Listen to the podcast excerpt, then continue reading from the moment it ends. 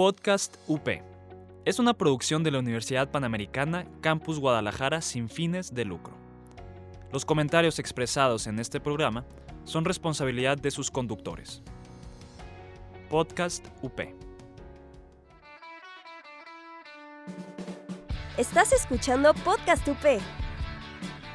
Encuéntranos en Facebook como Multimedia UP. Bienvenidos al Rincón de los Juegos. Comenzamos. Hola y bienvenidos al Rincón de los Juegos. Mi nombre es Iván y hoy les traigo un episodio eh, que a mí me gusta mucho en lo particular. Es un tema que me siento familiarizado con y es mi especialidad, o sea, es a lo que me dedico. Yo soy programador y hoy vamos a hablar sobre lo que es un motor de videojuegos o un game engine de dónde vienen, qué motores existen, qué motor utilizo, por qué utilizaría ese motor, eh, y, las diferentes cosas que se hicieron durante la historia de este medio que son los videojuegos. Entonces, para empezar a hablar de los motores de videojuegos, tenemos que primero analizar la situación de cómo nosotros hacíamos juegos antes de que existieran los motores de videojuegos. Y un ejemplo de esto es en el Nintendo, o la famosísima consola de Nintendo, que es la NES. Eh, si se acuerdan, están los juegos como Super Mario, Zelda, eh, infinidad de juegos, ¿no? Entonces, ¿cómo ellos hacían para poner algo en la pantalla? No utilizaban, eh, obviamente utilizaban computadoras, pero ¿cómo lo hacían? En ese tiempo no existían, ahorita hay tres tipos de lenguajes para los que no sepan, que es el lenguaje de alto nivel, el lenguaje de medio nivel y el lenguaje bajo. Entonces, el lenguaje bajo es el que es más sencillo para la máquina entender, que es el ensamblador, pero es muy difícil para un humano entender. El medio es un compromiso entre el lenguaje máquina y el lenguaje alto. Entonces es un poquito más fácil para un humano entender, pero tienes ciertos aspectos de control que tienes en el lenguaje de bajo nivel. Y el lenguaje de alto nivel es básicamente tú no te preocupas de que la computadora existe o cómo funciona la computadora, cómo se ponen las cosas en el RAM o cómo eh, me tengo que preocupar de los ciclos del CPU o de los threads. No, simplemente tú creas tu programa y lo piensas en una mentalidad más pues, de alto nivel, o sea, hecho para que los humanos lo puedan leer. Entonces, teniendo ese contexto, no existían los lenguajes de alto nivel. De medio nivel era, o eran muy lentos, como Pascal o Basic, pero pues nadie los utilizaba. Esos lenguajes eran para aprender programación, ¿no? Entonces nos quedaban eh, nos quedaba el último, que es los lenguajes de bajo nivel, que es ensamblador. Entonces, eh, los juegos de Nintendo tenían muy, muy poca memoria, muy poca. O sea, comparación de juegos de, ahorita. O sea, literalmente eh, podemos conseguir toda la librería de, de los juegos de Nintendo ahorita sin problemas descargar nuestras computadoras y no nos dolería tenerlo ahí. Entonces era muy limitado. Lo que sucedía es que los juegos se creaban básicamente se especificaba qué juego querías hacer. Entonces nosotros queríamos hacer Super Mario, ¿no? Hacías las sprites, las ponías en, ensamblador de que este pixel, este pixel, este pixel, ¿no? Eh, decías que, cómo, cómo, iba a pintar la cada pixel la pantalla. Entonces tenías que controlar todos los aspectos. El problema era que que muchos programadores empezaron a dar cuenta que podían reutilizar código para diferentes plataformas o para la misma plataforma. ¿Cuál era el problema? Que ellos no podían crear este sistema que les permitiera facilitar la creación de ventanas o de eh, cuando le piqué a la cruceta, etc. Entonces, con ese problema a mano, decidieron eh, crear algo que se llaman las frameworks que, esto es, un poquito más por el Super Nintendo cuando empezaron a existir las frameworks. Y básicamente las frameworks son librerías de programación. Una librería es donde está el código o el código externo de otra persona y, son un bonche de códigos donde nos permiten usar su funcionalidad. Y la idea de esta librería o de este framework, así se le llama, era de que podías abrir ventanas, podrías abrir eh, podías utilizar el mouse, el teclado, el control, lo que dependía del juego, ¿no? Entonces la belleza es que se podía utilizar esto en, varios proyectos y no tenías que volver a hacerlo de la tele, o sea, del escaneo, de dibujar píxel por píxel, etc. Ya tenías esa librería o ese framework. Con esto armado se dieron cuenta de otra cosa, que sí, las frameworks son muy padres, pero hay algo que podamos hacer para que nuestros diseñadores de videojuegos, el músico, el artista, puedan ver ellos sin necesidad de entender lo que se está programando, o sea, ellos puedan probar el juego. Eh, entonces aquí es donde empiezan a crear herramientas para facilitarle el proceso pues a los, a, los diseñadores de videojuegos o a los diseñadores de niveles, ¿no? Entonces, con estas herramientas, pues lentamente se dan cuenta que estas herramientas pueden ser utilizadas para otros proyectos. Entonces, una vez que se dan cuenta que pueden utilizar esto para otros proyectos, es cuando se les va la pequeña idea de decir, oye, ¿qué pasa si creamos estas herramientas, no para un juego específico, pero nos basamos en este juego que queremos hacer y vamos construyendo estas herramientas para que todos los demás lo utilicen. Esto le dio luz a motores de videojuegos como ID Tech. Si le suena ese nombre es porque esta compañía que hizo este motor de videojuegos es famosa por haber hecho Doom. Doom es un videojuego de disparos, es el el papá de los juegos de disparos, uno considerado uno de los mejores de la historia y pues el que lo evolucionó. Y la idea de esto es que básicamente nosotros podíamos diseñar nuestro, si lo quieren ver así, nuestro propio eh, juego de disparos con este mismo motor eh, y utilizarlo en diferentes proyectos. Entonces un motor de videojuegos lo pueden ver como el conjunto de herramientas que me ayuda a desarrollar mi videojuego. Así de sencillo. Entonces, eh, teniendo este motor a mano, pues ellos se dan cuenta que pueden empezar a vender este motor. De hecho, si ustedes intentaban conseguir licencias para el IDTech 1 o el IDTech 2 o el 3, eh, se iban a dar cuenta que esas licencias estaban muy caras. Para ponerles un contexto, era más sencillo crear tu propio motor de videojuegos a que pagar por él, la verdad. O sea, si no eras una compañía grande, buena suerte comprando la licencia, ¿no? Entonces, mucha gente empezó a crear sus propios motores de videojuegos. Un ejemplo de esto del contrincante de, ID Tech es Unreal Engine. Y Unreal Engine salió de un juego que pues, se llama Unreal, que también es un juego de disparos. Y la idea de este juego era, vieron el juego de Quake, Quake 1, para los que no sepan, es un juego de disparos en tercera persona, era un juego que utilizaba polígonos y era muy eh, novedoso para su tiempo. Entonces la idea de, esto es que vieron Quake y dijeron, no manches, podemos hacer algo mejor. Se va a ver mejor este hardware, se va a ver, como el nombre lo dice, irreal o unreal, ¿no? Entonces todos decían de que no manches, eh, esos screenshots se ven súper reales. Y de hecho, si ustedes buscan ahorita el juego de Unreal, eh, va, a decir, o sea, van a encontrar como que la cajita del juego y literalmente la cajita del juego estaban tan orgullosos que era un screenshot del juego y decía, esto se ve irreal, ¿no? Entonces, eh, pues ellos empezaron a hacer este motor de videojuegos y lentamente se empezaron a dar cuenta que más desarrolladores querían utilizar este mismo motor. O sea, había no solo desarrolladores interesados, pero aparte había de que estudios interesados en comprar una licencia para este motor. Entonces ellos crean un Real Engine, ¿no? Entonces pasamos, pasa el tiempo, crean un Real Engine 2 y ahí es cuando se le da el boom de este motor de videojuegos que en la actualidad seguimos utilizando. Unreal Engine 2 es el punto donde eh, los motores de videojuegos ya se vieron como no solo algo comercial, pero ya había competencia. O sea, Unreal Engine estaba compitiendo contra ID Tech, estaba eh, estaba compitiendo contra otros eh, motores que casi nadie conocía y pues se dio esta guerra de motores de videojuegos, ¿no? O sea, sigue en la actualidad. De hecho, Unreal Engine, ahorita estamos nosotros en la versión 4, ya va a salir la versión 5 y la belleza de este motor es que, reitero, ha sido testeado, probado por décadas de desarrollo y literalmente todo desarrollador AAA lo utiliza. En la actualidad, tenemos varias competencias de motores de videojuegos.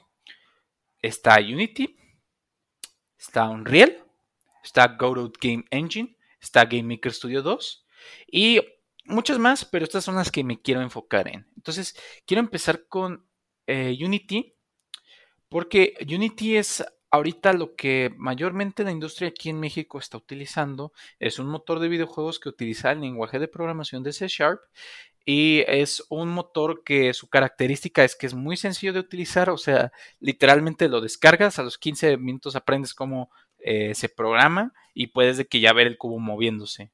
Entonces es un motor muy sencillo de utilizar.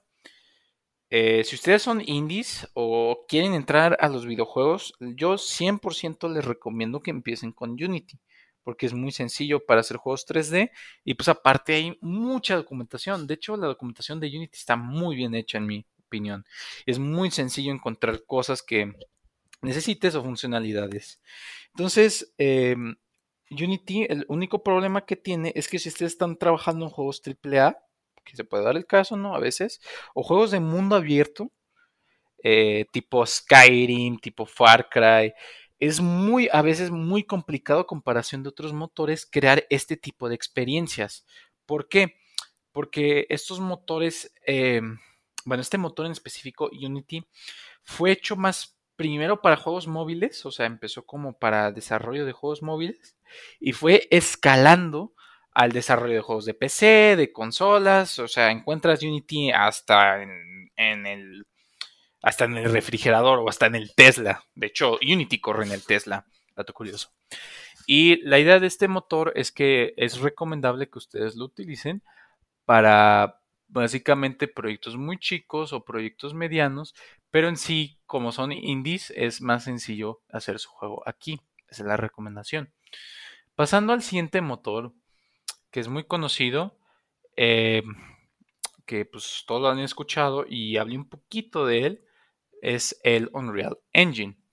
Y Unreal Engine es un motor que se categoriza por eh, ser para juegos AAA. Si ustedes quieren trabajar en la industria de videojuegos y sus sueños trabajar en empresas como EA, eh, Blizzard, varios, varias empresas grandes, pueden ir aprendiendo Unreal Engine y básicamente muchos de los motores 100% garantizado, bueno, tanto, pero muchos de, la, industria AAA o utilizan Unreal o se basan en ese motor o es similar a ese motor de videojuegos.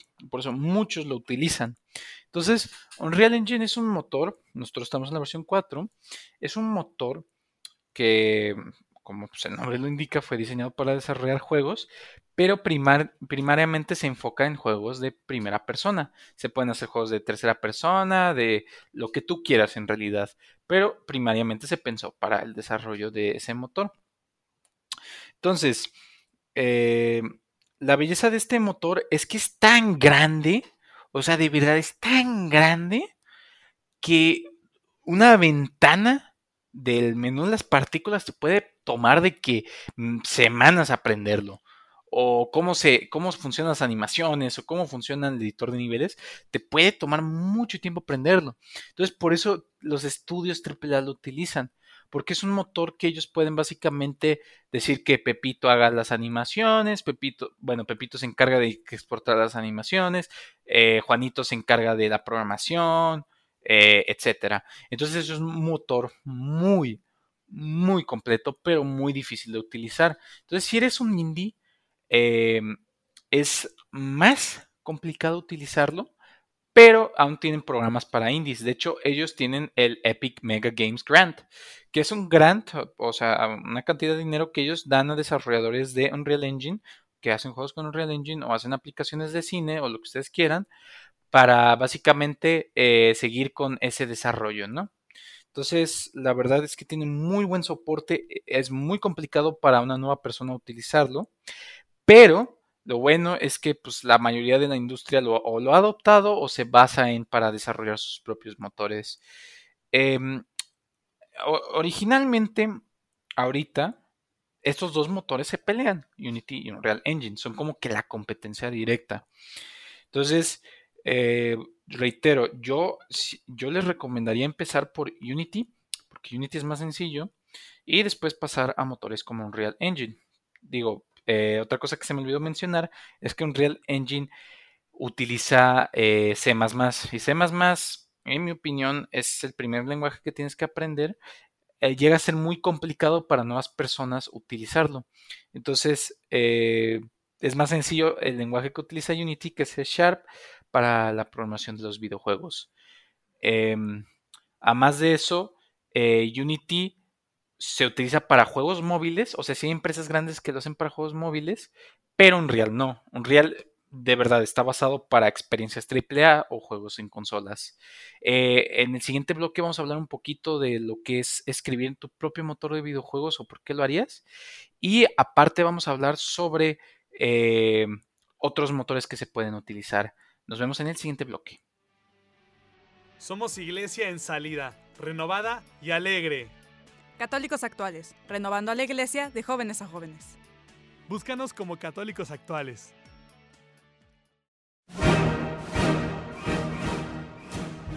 Conoce los estrenos de la semana. Te platicamos sobre personajes icónicos. Entérate de datos curiosos. Y sin olvidar los churros. Muchos, muchos churros. El Set, un programa de cine y, y nada más. Y continuamos con nuestra plática de eh, motores de videojuegos y nos habíamos quedado en que íbamos a hablar un poquito sobre qué significa crear nuestro propio motor de videojuegos, al igual que otras, eh, otros motores de videojuegos que casi nadie conoce o sí son utilizadas, pero eh, no de una manera triple A, o sea, de una manera profesional, pero siguen siendo utilizadas. Eh, estos otros dos motores que no he hablado de, pero yo también los recomiendo mucho si ustedes quieren aprender el desarrollo de videojuegos, son Game Maker Studio 2 y eh, Godot. Game Maker Studio 2 es un motor de videojuegos simplemente especializado, 100% hecho para juegos 2D. Entonces de entrada no puedes hacer juegos 3D. Em, la otra cosa es que este motor utiliza un lenguaje propio o sea, no, no lo utilizan otras personas, sino este mismo motor. Entonces es aprender tu nuevo lenguaje, pero este lenguaje puede llegar a ser un buen lenguaje para empezar. O sea, si no sabes programar, puedes aprender eh, Game Maker Studio 2 y aprender el Game Maker Language. Eh, lo bueno de este motor, o las buenas cosas que he visto, es que es muy sencillo también como Unity empezar a hacer juegos 2D. Eh, es muy sencillo tener buenos proyectos, o sea, grandes proyectos, pero mucha gente que lo ha utilizado me ha dicho que sí puede llegar a ser eh, muy doloroso en proyectos grandes. Entonces es muy recomendable este motor para, reitero, juegos indie, juegos móviles. Eh, si sabes que tu juego es 2D y 2D es only, por así decirlo, solo 2D, sin problemas puedes utilizar este motor. Em, también cabe recalcar que el problema que sufre este motor a diferencia de Unreal y Unity es que Unreal y Unity los puedes usar gratis. Cuando es que pagas? Es cuando empiezas a ganar regalías en tu empresa. Eh, creo que es, em, en Unreal es el 100, son 100 mil dólares, al igual que Unity, y ya después les tienes que dar el 5% de tus ganancias a cada empresa dependiendo del juego, ¿no? Entonces, eh, eso es lo que no tiene Game Maker. Game Maker tienes que pagar por una licencia, más bien por varios módulos, o sea, el módulo de PC, el módulo de Switch, el módulo de PlayStation, el módulo de, móviles, etc. Y una vez que has pagado por eso, eh, ya puedes eh, importar esa plataforma. Ese es su modelo de negocios. Entonces, eh, pues si quieres tú tener el control de tu motor, por así decirlo, o sea, que no dependas de nadie o tengas que darle dinero en el futuro a, nadie, pues puedes llegar a utilizar ese motor.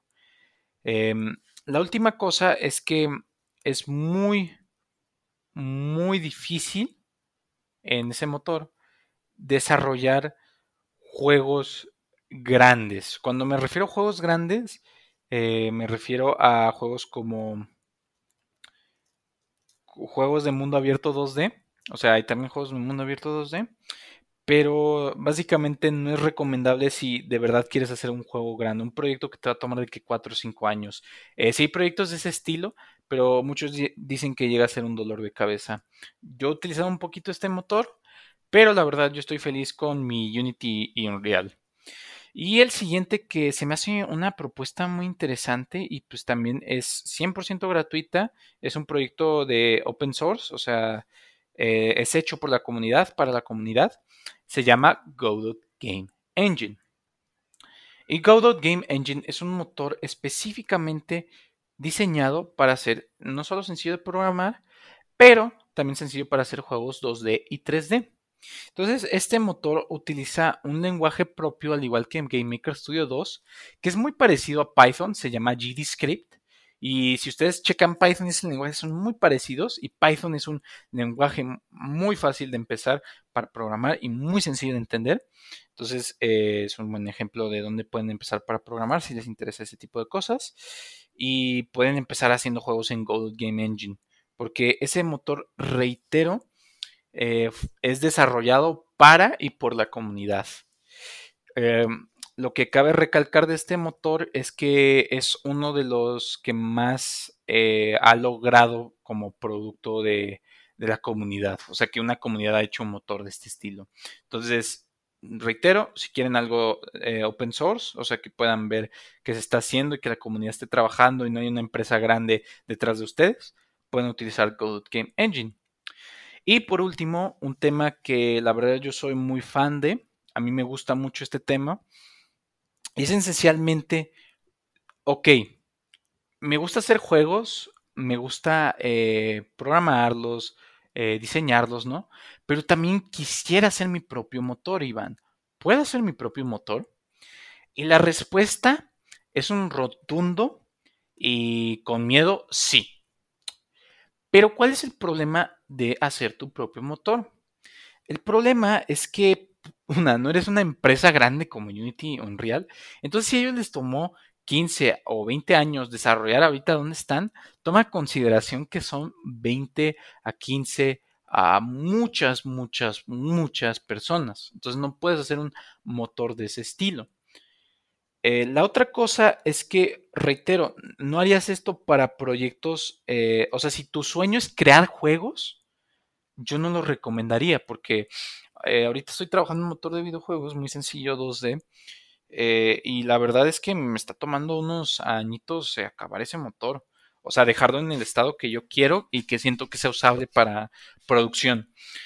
Entonces, eh, yo no lo recomiendo como tal si quieres empezar a hacer videojuegos, pero si quieres entender cómo tus videojuegos funcionan y qué hace la computadora cuando le picas y cómo se abre la ventana y cómo creas una ventana y cómo haces esto, o sea, cómo funciona la computadora en sí o el PlayStation, el Xbox, el Switch, cuando estás eh, utilizando tu motor, es muy recomendable aprender a hacer tu propio motor de videojuegos. De hecho, hay un libro que a mí me encanta, que es un libro azul, gordote, o sea, hablamos de miles de páginas, que se llama eh, Game Engine Architecture. Y es un libro donde literalmente uno de los ingenieros de Naughty Dog, Naughty Dog es la empresa que hizo The Last of Us, que hizo Uncharted, eh, todos esos juegos. Ellos hicieron este libro en donde, bueno, uno perdón, uno de los programadores hizo este libro y te, te dice paso por paso, bueno, no paso por paso, pero te dice las diferentes cosas o las diferentes eh, cosas que trae un motor. Entonces es un libro que me ha ayudado mucho a crear mi propio motor de videojuegos. Eh, lo padre de crear tu propio motor de videojuegos también es que al momento que vuelvas a trabajar en Unity Unreal, entiendes cómo Unity pone algo en pantalla, entiendes cómo Unreal hace eso, por qué Unreal crashea o por qué Unity crashea. Y entonces, si tienes el código fuente de esos motores, que por ejemplo en Unreal Engine te pueden dar acceso al código fuente, puedes editarlo y básicamente evitar esos problemas que te daban jaqueca o hasta crear tus propias herramientas en esos motores. Entonces es una experiencia muy padre, la recomiendo a cualquier programador interesado en entender no solo la programación de videojuegos, pero la programación, o sea, la arquitectura de un motor de videojuegos para poder hacer en el futuro mejor videojuegos. De hecho, para mí es muy preocupante que muchos programadores que salen de ingeniería de videojuegos o ingeniería en las carreras que tengan que ver de este, de este tema, no sepan cómo rayos es que su, su computadora eh, pone un gráfico. O sea, cómo muestras algo en pantalla sin utilizar Unreal, sin utilizar Unity, sin utilizar un motor, ¿no?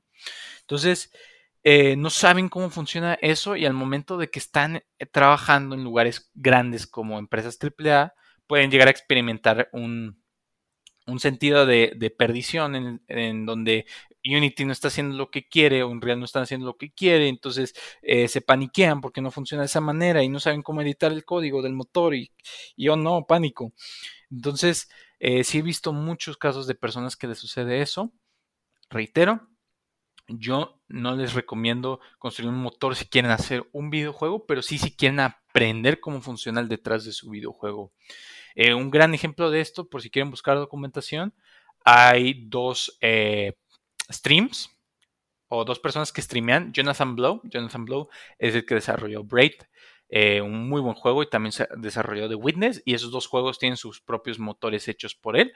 Y ahorita él streamea la, no solo la creación de su videojuego o de su motor de videojuegos, pero sino también la creación de su em, lenguaje de programación llamado J. Y ahí también, si les interesa todo eso, que a mí en especial es algo que adoro, es algo que me apasiona, es algo que me encanta, eh, pueden verlo a él. Y no les va a explicar paso por paso como tal, pero va a resolver problemas que pues, él necesita resolver en ese instante. Y la verdad es que lo recomiendo mucho. Al igual que recomiendo a mi querido y favoritísimo eh, youtuber, Twitch streamer, como lo quieran llamar, eh, Handmade Hero. Y Handmade Hero también es un youtuber que, streamer también, que básicamente está desarrollando este juego, o sea, su idea es desarrollar un juego desde cero con todo, todos los videos documentando el proceso. O sea, no, es como eh, otros desarrollos de juego en donde te demuestran como que partecitas. Aquí literalmente ves lo bonito, lo malo y lo feo. Entonces, la verdad es que sí es una muy, muy eh, hermosa experiencia, al igual que eh, no solo desarrolla como que las partes detrás del juego, sino también las partes delanteras. Entonces, si no tienes la menor idea de dónde empezar, puedes utilizarlo a él como referencia para poder eh, ver cómo hacer tu motor, cómo él lo hizo, cómo desarrolló ciertas cosas, ¿no? Entonces, 100% recomendado. Al igual que mm, en sí yo recomiendo mucho, si ustedes están interesados en esta industria, en ver em, básicamente GDC. GDC es conocido como el Games Developers Conference. También ahí nos hablan un poquito más sobre lo que es desarrollar videojuegos, eh, las cosas difíciles, las bonitas y las feas. Entonces, si tienen preguntas sobre un cierto tema o sobre un cierto juego que les interese, muy probablemente va a haber una talk en GDC y pueden responder sus preguntas. Eh, no solo eso, si de verdad, de verdad están interesados en la creación de motores de videojuegos, em, hay, hay un evento que se llama SIGGRAPH y en este evento de SIGGRAPH ahí es donde se habla sobre específicamente gráficos computacionales. Es un evento enmarcado a eso. Entonces eh, vienen personas como de juegos de grandes de EA como les gusta em, FIFA, uh, Star Wars Battlefront 2, ese tipo de juegos y ellos demuestran no solo las capacidades que tienen, pero las cosas o las herramientas que pueden desarrollar. Entonces es una muy buena experiencia. Pero reitero, esto solo se los recomiendo si están interesados en el detrás de un videojuego. No si quieren hacer su primer juego, no si quieren desarrollar solo el videojuego y olvidarse de que de lo demás de la computadora, que no me interese. Y al igual que si están interesados en sí, en ser artistas, diseñadores de niveles, pues no, hay necesidad de programar su propio motor de videojuegos.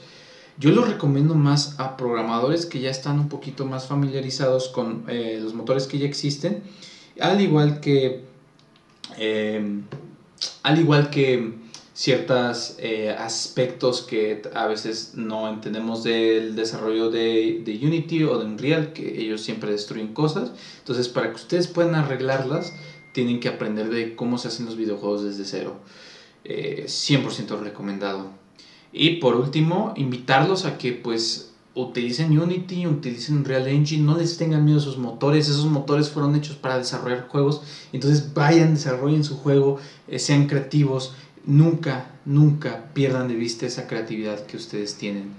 Eh, y si reitero, siguen interesados en el desarrollo de videojuegos, hay veces donde yo publico cosas en Twitter y ustedes pueden seguirme en Twitter para poder ver eh, ciertos proyectos personales que estoy haciendo, como mi motor de videojuegos, o al igual que eh, algunos proyectos que estoy trabajando en. Y con esto quiero concluir este hermoso episodio de El Rincón del Juego. Mi nombre es Iván. Eh, nos pueden encontrar o nos pueden escuchar como El Rincón de los Juegos en Podcast UP. Estamos en iTunes y Spotify. Eh, reitero, en Podcast UP como El Rincón de los Juegos. Eh, tenemos un Facebook, tenemos el hermosísimo Instagram que es El Rincón de los Juegos. Muchas gracias a nuestra editora Jazz por editar siempre estos capítulos del Rincón de los Juegos. Mi nombre es Iván y que tengan un muy bonito día. Muchas gracias por escucharnos. Esto fue El Rincón de los Juegos. Estás escuchando Podcast UP. Encuéntranos en Facebook como Multimedia UP. Podcast UP. Es una producción de la Universidad Panamericana Campus Guadalajara sin fines de lucro. Los comentarios expresados en este programa son responsabilidad de sus conductores. Podcast UP.